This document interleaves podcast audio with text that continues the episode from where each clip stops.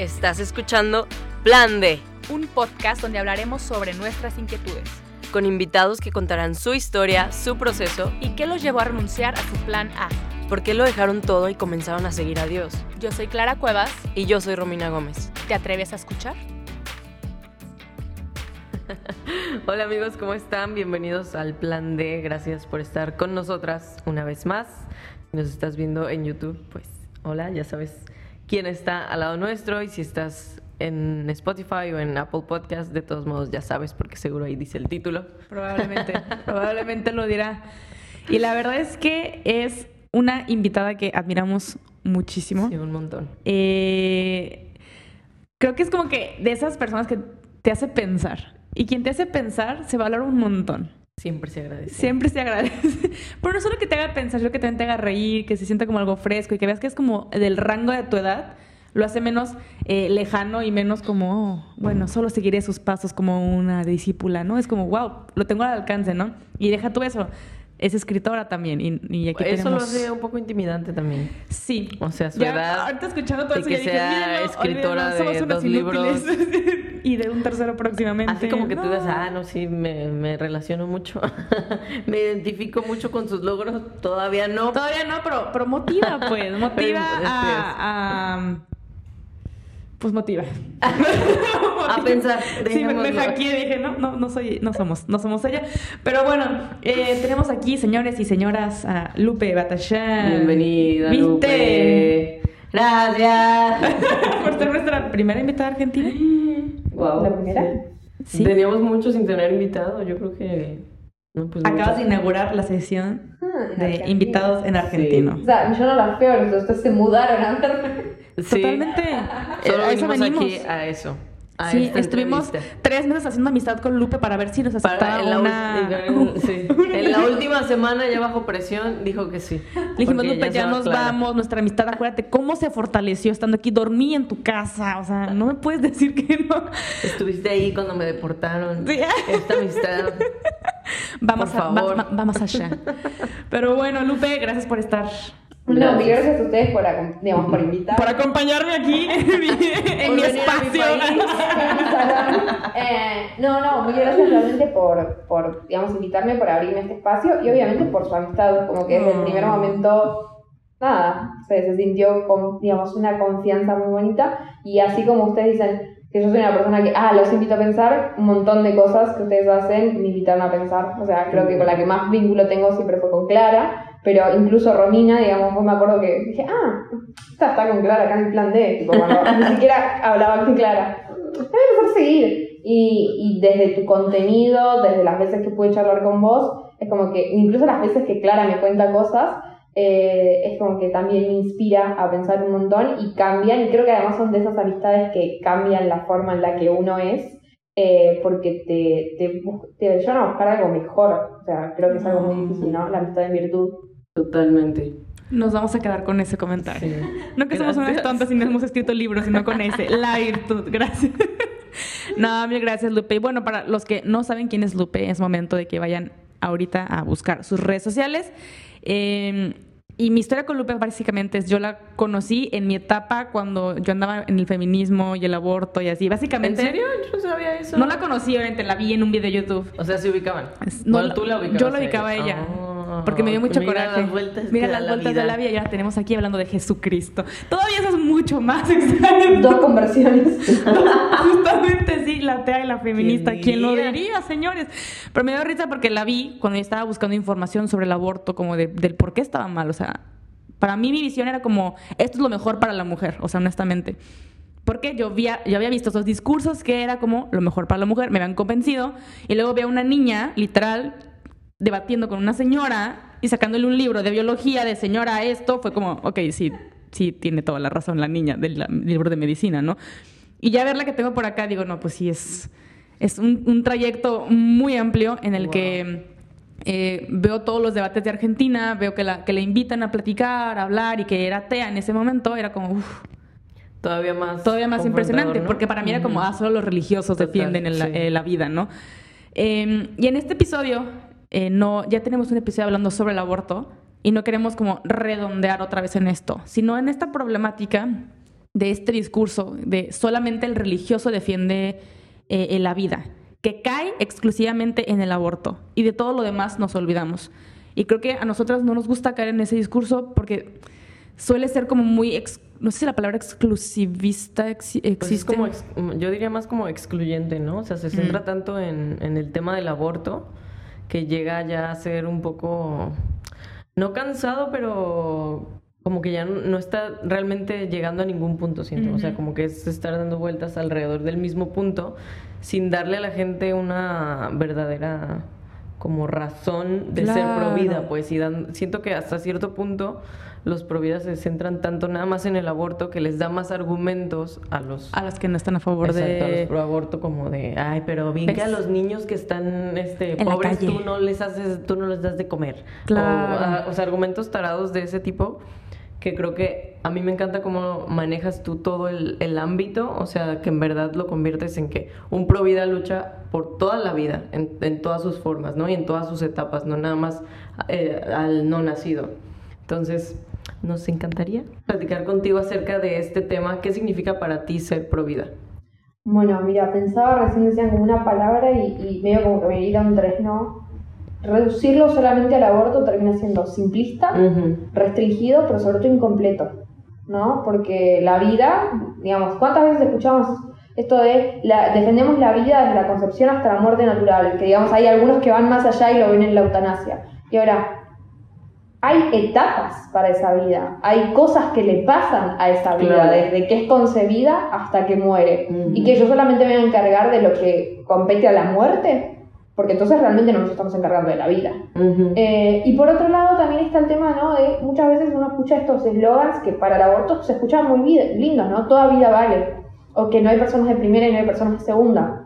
Bueno, realmente hagamos que en nuestra vida, en nuestro día a día, no haya personas de segunda y que todas las vidas valgan exactamente lo mismo. Eh, hace un tiempo me acuerdo, creo que, que hablaba con, con mi novio justamente el tema de la pornografía, la prostitución, la eutanasia, digamos, tantos otros temas que sobrevuelan esto. Y él me decía como que hay que tener muchísima imaginación para sacar argumentos para decirse pro vida o para decir que la dignidad de la persona importa o para ser católico o para ser, evangélico, ¿no? Para tener estos, estos valores de una manera tan marcados y aún así decir que la prostitución está bien o que la pornografía está bien. Hay que tener mucha imaginación porque el sentido común te indica que no. Y por un montón de cosas te indica que no. O sea, ya el mismo, la, la, la, repulsión que en general a uno le genera como primera, digamos, como primera reacción, te tiene que estar marcando algo. Eh, la incomodidad que te genera. Y está bueno aprovechar esas incomodidades para seguir investigando. ¿No? Ahora, si yo me quedo en, ay no, me genera incomodidad, seguro que estoy equivocado porque es un dogma religioso y chao, bueno, no vamos a llegar a ningún lado. Em, pero creo que sí está bueno empezar a concientizar. Yo valoro algo muy importante que pasó con el tema del aborto, y es que la gente se tomó el tiempo para ir a investigar por qué sí o por qué no la postura más allá de lo que el sentido común dictaba, y muchas veces era, bueno, el sentido común me dice que sí o que no, y en eso me quedo en un, no sé, un sí religioso o un no religioso, y hasta ahí no avanzo. Eh, que creo también eso no le da la justificación al otro para decir vos sos un fanático religioso y por eso no entendés eh, esta cuestión. Pero, pero con el aborto la verdad es que se fue más allá, se investigó, se investigó el punto de vista jurídico, el biológico, el, eh, digamos, la, concepción del niño cuando arranca la vida, qué mal físico y psíquico hace el aborto, qué problemas no soluciona, el social, el económico, digamos, tantas perspectivas que realmente se investigaron. Y se investigaron muchísimo y uno podía encontrar gente con ganas de saber porque se sabía inexperta sobre el tema. El problema con el resto de los temas es que están quienes lo defienden porque sí o porque no, el sentido común me dicta, ni siquiera, digamos, trascendiendo al tema de la religión, hay, ateos que pueden estar en contra o a favor, eh, pero, pero, la verdad es que no se investiga. Y entonces vos automáticamente decís, yo estoy en contra de algo, ah, no, porque sos un fanático religioso. Claro. Y entonces anulamos completamente cualquier otro razonamiento. Y el problema es que aquellas personas que creen y que tienen estos valores como fundamentales, no se toman el trabajo de investigar. Yo creo que digamos, hay una suerte de vagancia, ¿no? Sí. Eh, de no elaboramos una postura, o yo, por ejemplo, como lo suelo eh, abarcar desde un punto de vista más político y no tan religioso, eh, tengo que darle como alguna justificación, ¿no? Y yo creo siempre que el conservadurismo en algún punto es el que está más cerca porque es como una especie de coraza política de, de, lo que piensa eh, la religión. Em, de entre todo el pantallazo de cosas, más allá, digamos, de lo que exista políticamente, partidariamente al día de hoy como conservadurismo, ¿no? Pero filosóficamente toma a la religión como algo fundamental. Entonces es una especie de coraza. Y lo que notaba decía, bueno, vamos a analizar un poco estas ideas que yo comparto y que, por ejemplo, los conservadores se sostienen muchas veces en sentido común, algunas, no todas, eh, pero decía, bueno, vamos a, a, ver qué onda, ¿no? Y notaba que sí, el sentido común les dice sí o no, pero después son muy vagos para elaborar una fundamentación. Ojo, ¿no? Por ejemplo, qué sé yo, tema prostitución y pornografía en Estados Unidos se estudia mucho, sobre el conservadurismo sobre todo. Entonces ahí tenés grandes estudios. Pero acá en Latinoamérica, ¿no? Para que quiera ir a leer algo. Y entonces vos te pones en contra y automáticamente que estamos hablando de prostitución y caes en la rama abolicionista del feminismo. Pero no parten de una misma tesis que yo, no, no tienen la misma idea, no están en contra por la misma razón. Entonces la argumentación que me van a dar me resulta incompleta. Porque mi fundamentación es la dignidad humana. No es que haya mujeres explotadas, bla, bla, bla, bla. Eso sí, es malo, ¿no? Pero no deja de ser secundario. Lo importante es la dignidad humana de la persona que se prostituye y de la que consume prostitución, sea de hombres o de mujeres, eh, digamos, sea consentida o no sea consentida. Entonces, cuando empezás a ver esas cosas, decís, todos los argumentos que se ponen son incompletos. ¿Y qué pasa? Digamos, yo no soy una iluminada. No, no es que se me ocurrió algo, no soy un capo en filosofía política. Pero ¿por qué a nadie le interesó ir a, a investigar esto de verdad? Seguramente algunas personas sabrán, ¿no? Pero es como muy escaso. Y en general, lo poco que se investigó no está divulgado porque nadie le interesa. Em, o, por ejemplo, no sé, hace poco estaba viendo el tema de la, de la pornografía. No hay estudio de pornografía, digamos, que, que vincule o que eh, analice el vínculo que existe, mejor dicho, entre el aborto y la pornografía, pese a que se sabe que una mujer cuando se queda embarazada dentro de la industria pornográfica abandona la industria pornográfica en general, que la, eh, la, pornografía de embarazadas que existe es un género poco consumido, que la pornografía en una embarazada es por, demás riesgosa, no solamente para ella su salud, sino para la de su hijo. Eh, también tenemos testimonios de muchísimas actrices porno, no tanto, digamos, que han ejercido, digamos, durante su ejercicio, por así decirlo, pero que sí en sus vínculos de pareja abortan o son presionadas a abortar, o de hombres vinculados a la industria porno que obligan a sus parejas a abortar. Entonces, tiene que haber algo. No puede ser que no haya nada. Si uno busca, hay todo testimonial, pero no hay ningún estudio científico. Entonces, ¿por qué a nadie le interesa? ¿Y por qué a nadie le interesa? Entonces, yo creo que lo importante de esto ni siquiera es tanto tener la claridad de decir es por acá o no, sino decir realmente me voy a poner a investigar sobre el tema. Eh, y, e incluso ni siquiera tiene que ver con el hecho de que no me es suficiente con, con, con mi dogma religioso. Mi dogma religioso claramente me, me está indicando por acá. Pero pero la gente lamentablemente o, se queda con eso o, decide que no era necesario investigar porque era suficiente con el sentido común. El suficiente con el sentido común nos llevó a una legalización del aborto. Como que me parece que hay algunas cosas que nos están diciendo es momento de cambiar. Y lamentablemente la gente como que no quiere cambiar. Oye, Lupe, por ejemplo, ahorita que mencionas todo esto de, de, el sentido común, ¿no?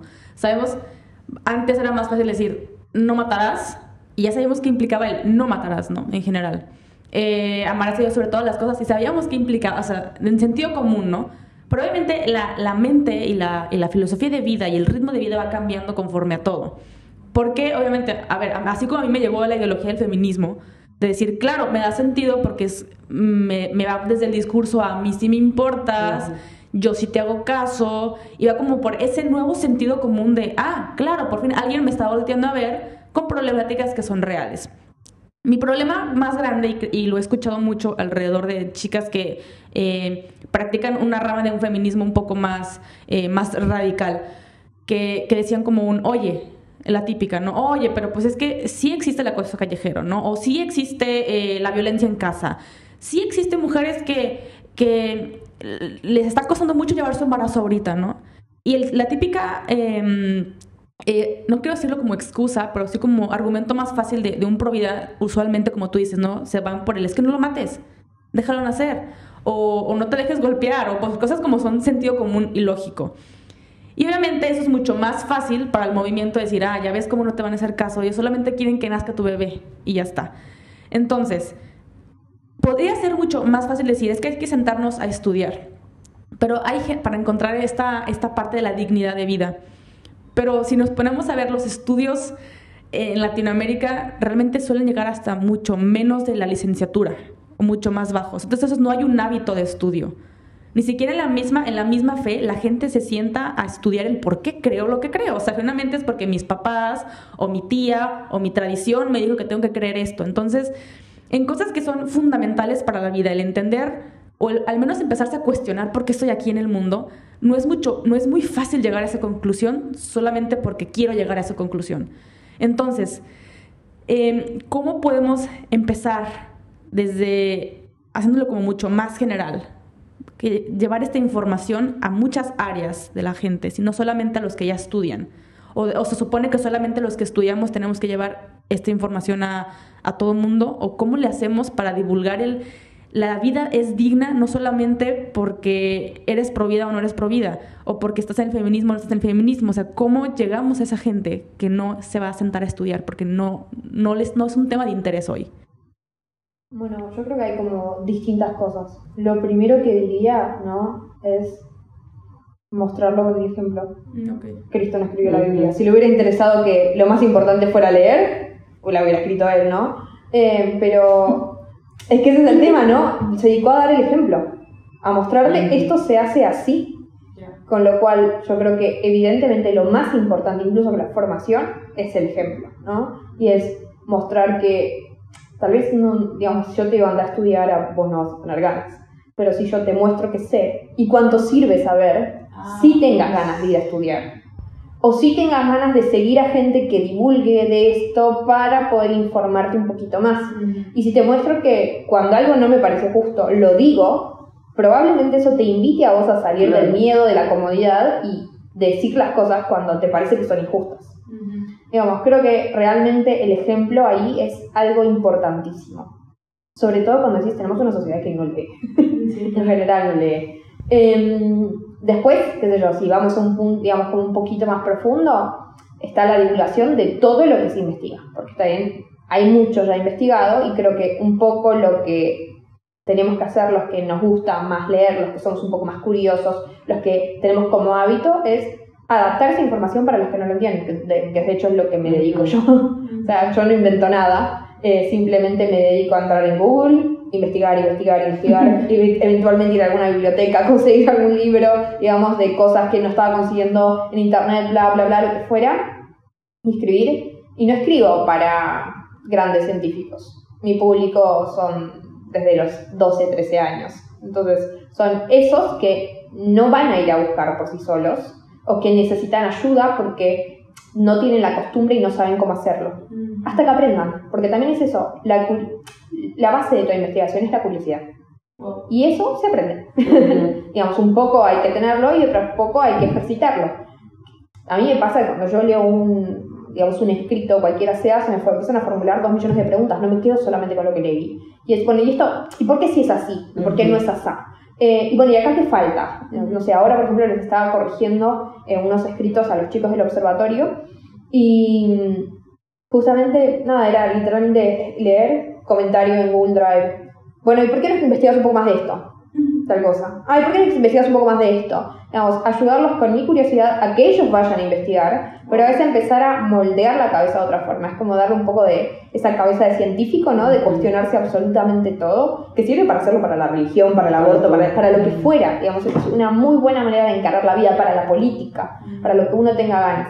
Eh, así que yo creo que en general son esas dos cosas, pero sí es dar dar el ejemplo y difundirle al que no sabe, qué sé yo, algo que hacen ustedes es el hecho de, por ejemplo, no sé, eh, parece una, una, tontera, ¿no? Y a veces parece como lo menos importante de todo tu trabajo, que es el te lo difundo en las redes sociales, te lo pongo de una manera agradable para que lo vayas a ver y, de esa manera llegues a mi episodio, donde vas a tener más información. Pero, ¿cómo nos vamos acercando a la información de a pasitos, no? Pues primero te pongo un flyer, después te pongo un reel, después te pongo tal cosa, hasta que finalmente te llevo al video y, espero con el, el video, con el, eh, digamos, con el audio en, en, Spotify, que vos después de eso saltes un poquito más y te vayas a investigar por tu cuenta. Fíjate cómo en general todo nuestro trabajo es ir como haciendo subir un escalón, ¿no? No, no te vamos a mandar de, todo, pero sí anda subiendo a poquito. Eso es lo que hago yo cuando eh, hago un vivo, cuando pongo una publicación para Instagram, en el mismo libro, cuando te pongo las fuentes ahí abajo para que si tenés curiosidad vayas y leas.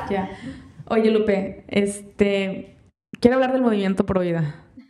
Ese es el tema, básicamente. Críticalo, ¿no? Eh, destruyelo. no, a ver, a ver, en su momento, creo que ha sido muy funcional el hecho de decir somos muchos los que no estamos apoyando estas nuevas políticas, estas nuevas formas de pensar, de, de humanizar, por así decirlo. Y el hecho de que mucha gente haya salido así como tú a decir, no, es la lógica y el, el fundamento dice esto.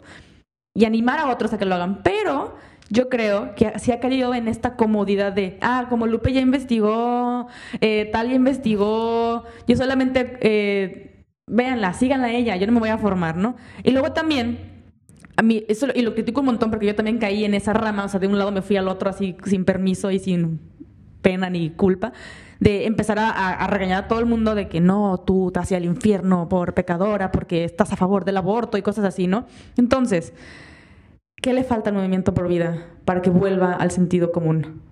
Qué gracioso la Clara de, ah, te vas a ir al infierno, me parece que a mí no. ya no está, se borró ese tweet. Pero Ah, hacías sí. eso literalmente, sí. No, en su momento sí. pues, ¿Sí? Sí, ¿Literal? Lo conté en el otro episodio, ¿te acuerdas que dije Pero que... pensé que era un hipérbole, no pensé Ah, que... no, sí. Lo Sí, lo- sí, textual. A ver, no se los Wow. decía, pero yo en mis, mis, mis adentros de que se van al Ah, infierno. a eso me refiero, no era sí, no, textual. no, no iba con la Biblia de que... Lo pensaba. Sí, que es, es, es feo. No lo hagamos, pues. Claro, pero- no, Sí. ese chiste. Sí, también, todos. Sí, tu falta muy corta todavía. Eh, ¿Qué le falta? Bueno, yo creo que. No sé, digamos, no sé si lo englobaría solamente en el movimiento pro vida. O sea, sí me parece que con el tema del aborto, como te decía, hay que rescatar algo, es, se empezó a investigar más. Y creo que incluso como políticamente, mucha gente se dio cuenta de que había cosas que estaban mal y que si no te metías, iban a seguir mal. Creo que más allá del movimiento pro vida hay gente muy valiosa afuera, obviamente, no sé, gente equivocada en todas partes, ¿no? Pero que en algún momento puede llegar a ser valiosa. Eh, por eso creo que también el movimiento pro vida, más allá de confrontar, que es algo que me encanta hacer, lo hago siempre, también te tiene que dejar la puerta abierta de decir, no somos solamente los de adentro, sino que, y tal vez en una mentalidad más evangelizadora, también son los de afuera. O sea, solos los de adentro no llegamos a nada. En Argentina lo vimos perfecto. Una elección y fue que 2%. Eh, entonces hay que salir a buscar afuera. Pero no hay que salir a buscar afuera con la mentalidad de, ah, hagamos consensos y, bueno, vos, digamos, pasás un segundo plano el tema del aborto y vos pasás un segundo plano el tema de, no sé, liberalismo económico y vos pasás un segundo plano tal tema que le interesa a los conservadores y no sé qué y hacemos una alianza y ganamos una elección. Sino que creo que hay que empezar a pensar en los de afuera en cómo convenzo a los de afuera, qué les interesa a los de afuera.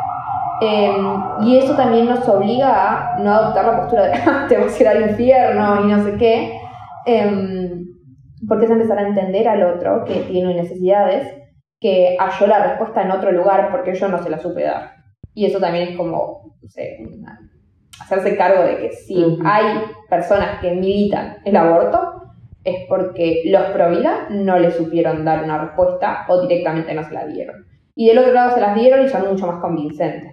Entonces, eso creo que in- incluso sirve como para empezar a ponerse más al servicio del otro, porque yo ya parto de una falta. Y obviamente, y tiene que ver con esto de, a mí sí me importa lo que piense el otro, eh, porque lo quiero convencer y me importa porque es un ser humano y, e incluso, digamos, eh, religiosamente me importa porque quiero que su alma se salve y no se vaya al infierno. O sea, no me quedo con, ah, te vas a ir al infierno, sino ojalá no te vayas. Ojalá yo no me vaya, ojalá nadie se vaya, ¿no? Pero, mm, pero creo que realmente es un cambio de mentalidad que serviría socialmente un montón, incluso creo que hasta políticamente serviría un montón. Eh, ver la situación con la humildad de el otro me puede enseñar, al otro tengo que ir a buscar, al otro tengo que darle respuestas, no las respuestas que a mí me sirven, sino las respuestas que necesita. Eh, porque si, digamos, fuera tan sencillo como que la vida es un derecho humano fundamental y hay que respetarlo y no se puede matar a un bebé, bueno, nadie estaría en contra del aborto. Eh, nadie estaría, eh, mejor dicho, eh, en contra de, de la vida, mejor, a favor del aborto. Pero justamente esa razón no fue suficiente y por eso estamos donde estamos. Porque la gente empezó a creer que, bueno, que había circunstancias en las cuales, como esa vida no siente, como esa vida eh, no está consciente, como va a estar, digamos, destinado a una pobreza extrema.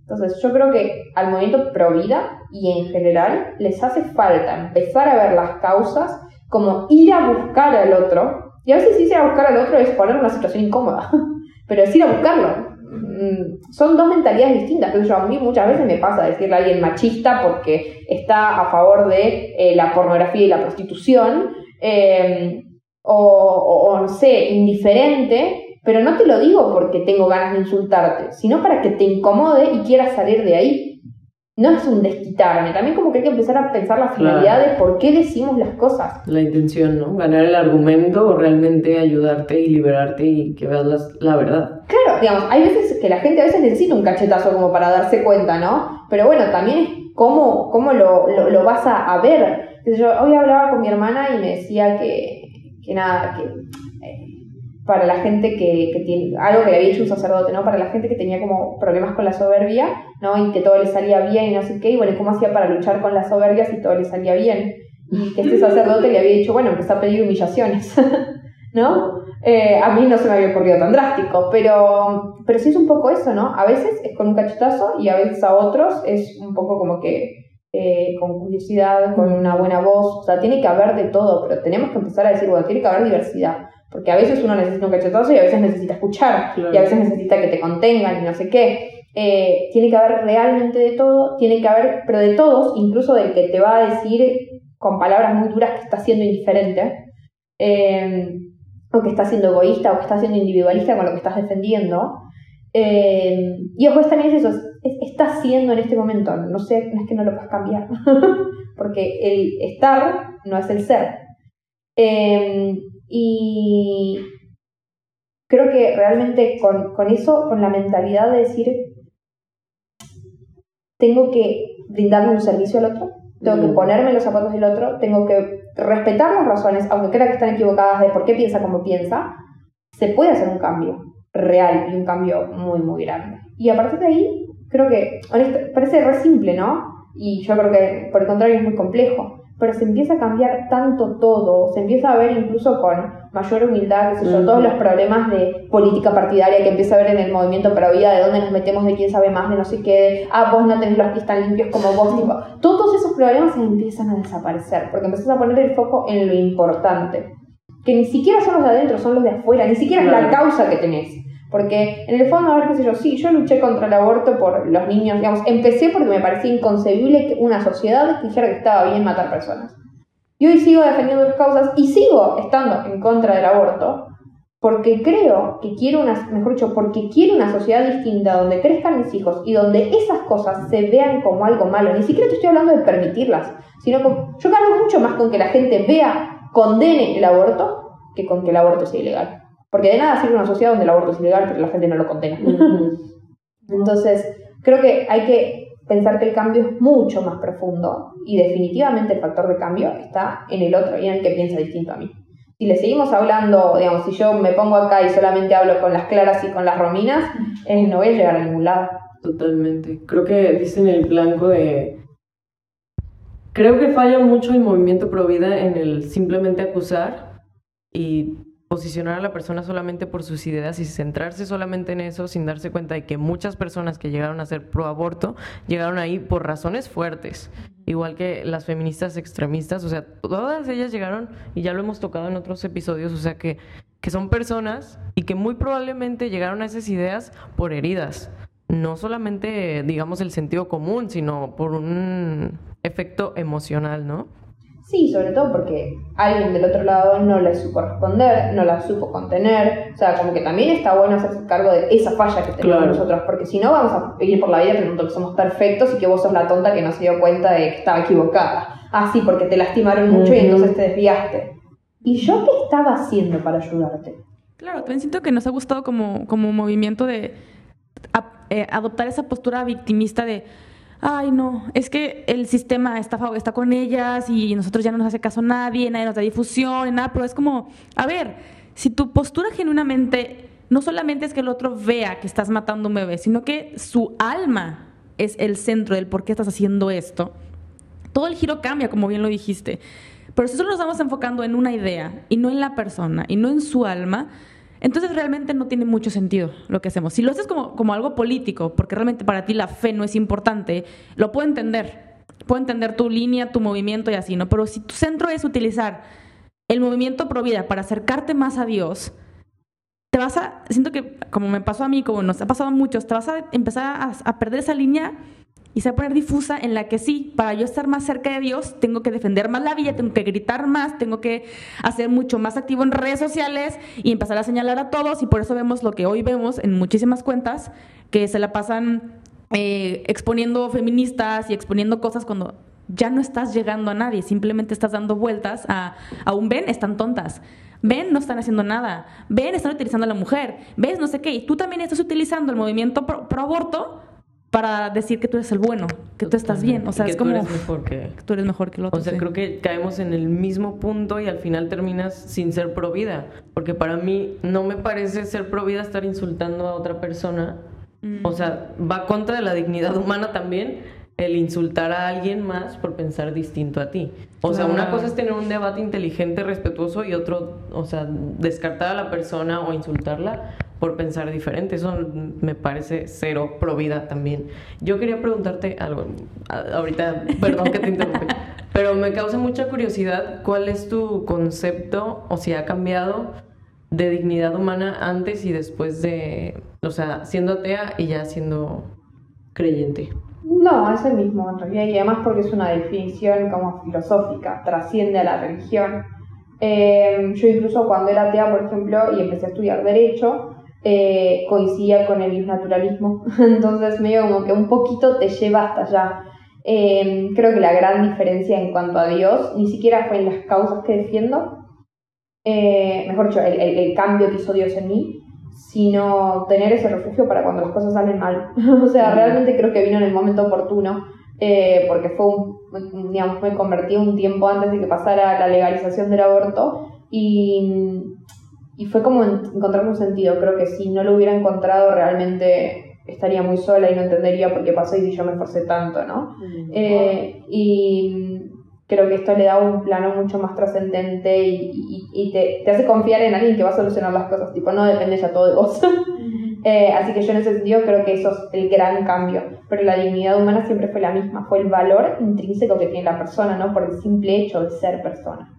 ¿Por qué crees que, o sea, si alguien creyente no creyente sigue teniendo el mismo concepto de dignidad humana, ¿por qué crees que está siendo tan atacado actualmente en la sociedad? O sea, ¿por qué se está perdiendo o diluyendo este concepto? Y bueno, porque las personas, digamos, el valor de la persona es la dignidad humana. El valor de las cosas es el precio.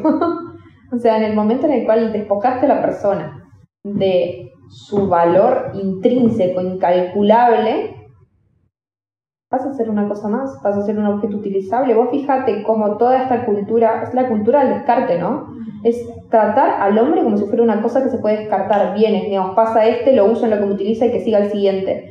Por eso es tan problemático el tema. Por eso todo, todo sobrevuela, rodea la dignidad humana, ¿no? Eh, cualquier causa, cualquier cosa que enseguida te empieza a molestar. Mismo a veces, no sé, uno lo piensa en un tema que tal vez yo no me meto y creo que ustedes tampoco tanto, medio ambiente, ¿no? Obviamente hay que cuidar el planeta, sí, fantástico. Ahora, ¿cuál es el problema cuando empezamos a ver al medio ambiente como el fin y al ser humano como el medio? Ah, no tengas hijos. Ah, no seas feliz porque el medio ambiente. ¿Y ¿Para qué lo estoy cuidando si no va a haber nadie para disfrutarlo acá? Claro. ¿No? Em, no estoy cuidando el medio ambiente por los animalitos y no sé qué, no, lo estoy cuidando porque tengo el deber de cuidar, porque soy más fuerte, porque soy racional y, por ejemplo, un animal no, tengo el deber de cuidado. Ahora, lo estoy cuidando también para que otros puedan vivir y puedan estar igual de sanos e igual de bien en ese lugar que yo. Entonces, si empezamos a ver ahí las cosas como que el hombre es el importante, y como es importante tiene un montón de responsabilidades, ¿no? Pero cuando le sacamos la dignidad, ah, bueno, no, no te reproduzcas y total el medio ambiente es lo importante. Ujú. Pasas a ser una cosa. Y como tal, sos descartable. Oye, sí que le estoy recibiendo toda la información posible para, para entender muchas cosas. Pero te preguntaba esto en la primera semana que estuve por acá. Que ahora tú dices, bueno, acá en Argentina ya se está viendo todo lo de la eutanasia.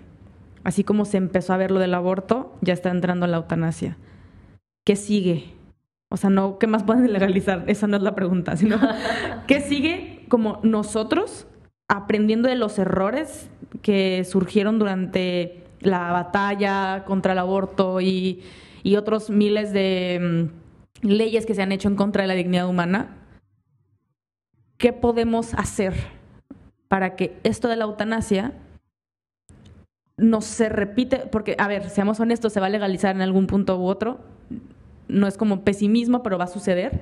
Pero nosotros, ¿qué podemos hacer para que esto no llegue de la forma más, eh, pues como el aborto, básicamente? Bueno, acá me acuerdo, hace, hay una anécdota que cuenta mucho Agustín, que nada, después de como un mes al lado de él, me dio como que ya me las acuerdo, pero no, él cuenta muchas veces que estaba dando un, un curso a sacerdotes, eh, y el sacerdote, digamos, a, a, un seminario, una cosa así, ¿no? Y el sacerdote antes de arrancar a empezar a hablar, les empieza a modo de instrucción a nosotros, dice, va a pasar esto, va a pasar esto, va a pasar esto, va a pasar esto, y lo van a legalizar, y no sé qué, y bla, bla, bla. Vamos, tremendo. Y Agustín ya pensando, bueno, si va a pasar, ¿para, para qué estoy hablando yo, no? Tipo, ¿para qué me traes a hablar? Porque el mismo que lo invitaba. Y el tipo dice, va a pasar todo esto, pero un día que ganamos es una vida que se salva. Entonces creo que en principio es eso, ¿no? O sea, todo lo que estamos haciendo se puede legalizar, sí, y probablemente se vaya a legalizar. Pero la cabeza que uno le cambia a otro, la vida que salva, ya es un montón. Digamos, creo que es lo más grande que puedes hacer en tu vida. Si vos decís, en toda mi vida yo salvé a otro, uno solo. ¡Fua! ¿Cuánto hiciste, no? Wow. Eh, así que, en principio, es tenerlo con esa mentalidad. Esto no es un partido Boca River, ah, perdiste, sos un perdedor, no sé qué, te lo legalizaron. Luchaste con todas tus fuerzas. Y de hecho, en el plano de la salvación, te estás ganando tu salvación. nada más y nada menos. ¿Qué me importa que lo legalicen? Porque el objetivo era salvarme, era convertirme en santo, era, digamos, era estar con Dios el resto de la eternidad. Sí, voy a tratar de que no lo legalicen, obviamente, pero si lo legalizan en el camino, lo importante es que yo haya dado mi máximo esfuerzo. Porque en definitiva, él ya ganó. Eh, entonces yo creo que en principio es eso, ¿no? Eh, si uno lo empieza a ver con esa mentalidad, las decepciones son muchas menos, eh, la fuerza para hacer las cosas es mucho más, la, sé, la el, la actitud con la que uno se toma todo. Yo por eso te decía, mi diferencia tal vez si era Dios en el, digamos, el antes y el después, en que me ayudó a consolarme cuando me siento mal, a ver la salida, cuando siento que nada, está todo oscuro. Eh, entonces yo creo que eso es fundamental porque paridas va a haber un montón.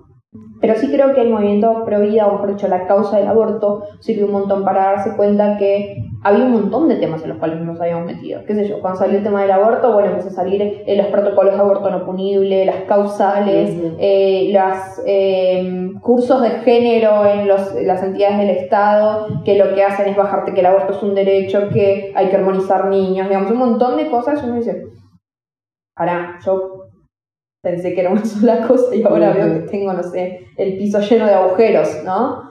Eh, entonces yo creo que sirvió para eso.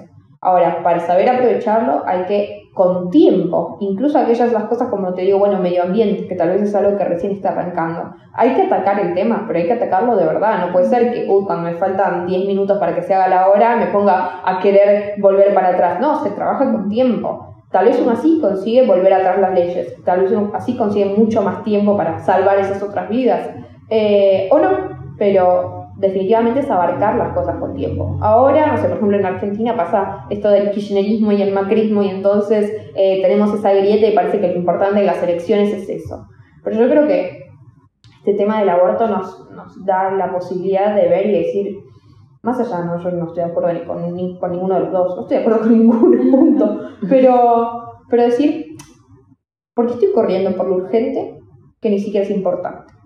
Porque en definitiva, cada vez que viene una elección nos metemos en una frecuencia donde, ah, estos o aquellos, y yo no coincido con ninguno de los dos, entonces ¿para qué voy a dar todo para que no gane uno si para mí me parecen igual de malos? Uh -huh. ¿No? Entonces, si dejo de empezar a correr por las cosas y empiezo a ver, digamos, tomarme esa calma para decir, che, pero sí tengo tiempo para investigar. Por más que me lo vayan a legalizar, sí tengo tiempo, porque tengo que cambiar una sociedad, porque tengo que cambiar un mundo. Eh, digamos, la, la, todas esas cosas hacen que puedas hacer las cosas mejor, que las puedas hacer con tiempo, que las puedas hacer eh, sin decepcionarte, que las puedas seguir haciendo en el tiempo. Eh, así que yo creo que esos son los principales cambios que nos da. Después hay mucho camino que recorrer, porque la verdad es que no, no, no, hay una receta para la cuestión política, por lo menos para mí, ¿no? Yo no te puedo decir, bueno, políticamente aprendimos que había que hacer esto, esto y esto. Creo que sí también nos mostró que no podíamos desligarnos de la política, porque muchas veces lo que pasaba era, ay, bueno, como la política es un lugar sucio y yo quiero valores, ¿no? Eh, a mí lo que me mueven son los valores de la política, ah, está sucia, eh, no me meto. Y entonces que se vaya metiendo un montón de gente que claramente no piensa como yo. Eh, y además de que hay gente que no piensa como yo, como yo nunca me asumo que lo que a mí lo que me interesa es la política, yo, lo mío son valores, con ser buena persona ya estoy, eh, nunca termino de explotar ese campo, ¿no? Porque cuando nosotros hablamos de la legalización del aborto, no estamos hablando de valores. O sea, pensar que seguimos hablando de valores es una mentira total. Es no hacerse cargo, seguir en lo cómodo. Cuando nosotros estamos hablando de la expresión política de esos valores, que es la legalización del aborto, pues los valores puede ser, che, el Lupe, quiero abortar, no, Romina, no abortes, mira, yo te ayudo, no sé qué, digamos, te ayudo, y eso puede ser mis valores. Ah, o que vengas, no, una amiga me dijo que quería abortar, bueno, no, voy a ayudarla de esta manera, hasta ahí llegan mis valores.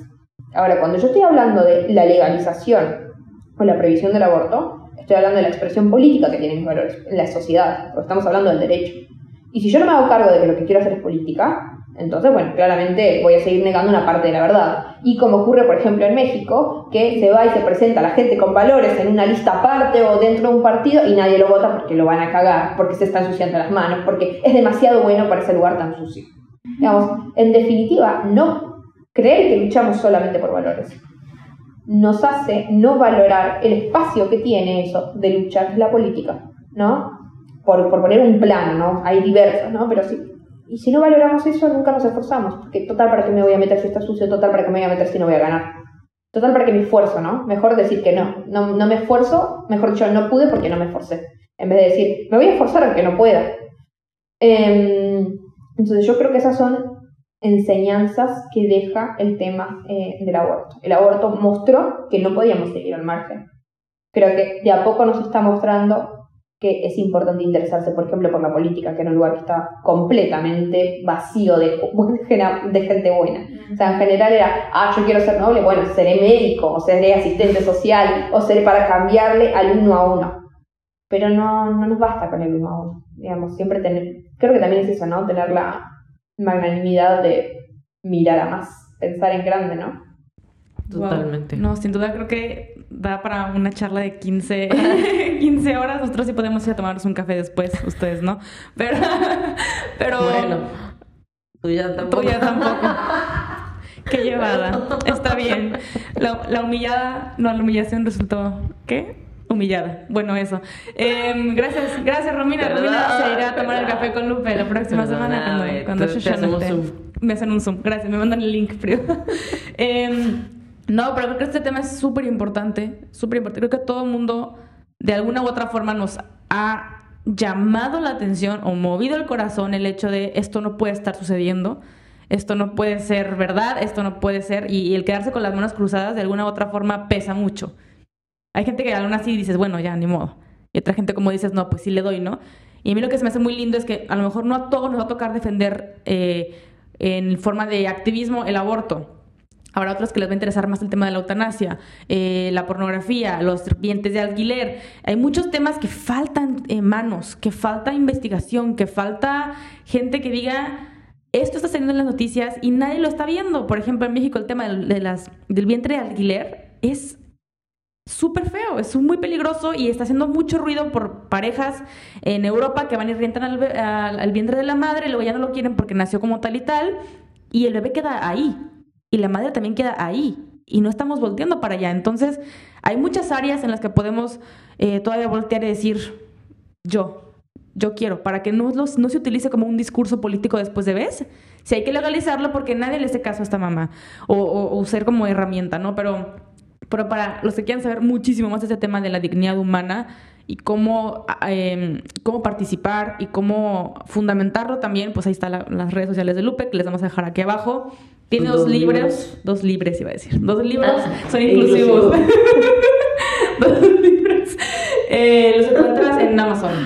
Sí, los dos. Ok, y los de Argentina solamente en... En papel están en buenadata.org o LG barra tienda. Eh, y si no, igual les recomiendo como en general en Instagram, si buscan B larga de editorial, tienen como los puntos de venta online eh, de todo, número de teléfono si hay, porque hay algunos países donde, por ejemplo, están en eh, librerías, otros países donde se imprimen, otros países donde solamente lo vas a poder conseguir, digamos, por Amazon. Perfecto. Cómprenlos de verdad. O sea, en verdad yo leí el primero que hiciste que no me acuerdo el nombre, si me acaba de ir. Hermana, date cuenta. Sí. O sea, y la verdad me simplificó mucho la información. O sea, yo como que tienes un don para justo eso, o sea, para filtrar las cosas y decirlas en un formato que la gente lo comprenda. Entonces, si quieren datos reales y todo, vayan, cómprenlo y apoyen a esta genia. Pero bueno, muchas gracias por quedarse hasta este punto. ¿Les parece si cerramos con una oración? Yes, échale. Papá, te doy tantas gracias por la vida de Lupe, gracias por cómo son tus coincidencias, de cómo mm, se conocían, se ubicaban y cómo ahora en este momento estamos aquí con ella en Argentina. Te pido que la bendigas y que bendigas todos sus proyectos y te pido por cada persona que está escuchando este episodio, que si fue por curiosidad o por debatir o simplemente para aprender un poco más, te pido que, que toques cada corazón y que podamos ver la vida como tú lo ves. Tú eres el Señor de la vida, tú eres la vida misma y eres quien le da a cada ser humano esa dignidad por el simple hecho de existir, por el simple hecho de ser una criatura a tu imagen y semejanza a Dios. Permítenos como tus discípulos poder amar a las personas, poder amarlas como tú las amas, poder verlas con el valor que tú las ves, que podamos no solamente militar con unas ideas, sino que fuera de eso, Señor, en nuestro día a día, con los niños, con los ancianos, con nuestros papás, amigos, los que nos caen mal, los enemigos, con cualquier persona, Señor, que podamos estar siempre a favor de la vida, Dios, honrando y dignificando a cada persona que, que tú pongas en nuestro camino, Señor. Te amamos y te damos gracias por este episodio, en el nombre de Jesús. Amén. Pues ya está, muchísimas gracias por llegar hasta acá. Nos ayudarían muchísimo difundiendo este episodio, pero también escuchándolo con su grupo, con su movimiento y, generar esa conversión incómoda de cómo literal Cristo sea más el centro de todo movimiento. Y pues nada, síganos en todas nuestras redes sociales y nos vemos el siguiente episodio. Gracias. Gracias, Lupe. Señorita Guadalupe Batallán. ¿Viste? Gracias, bye. Bye.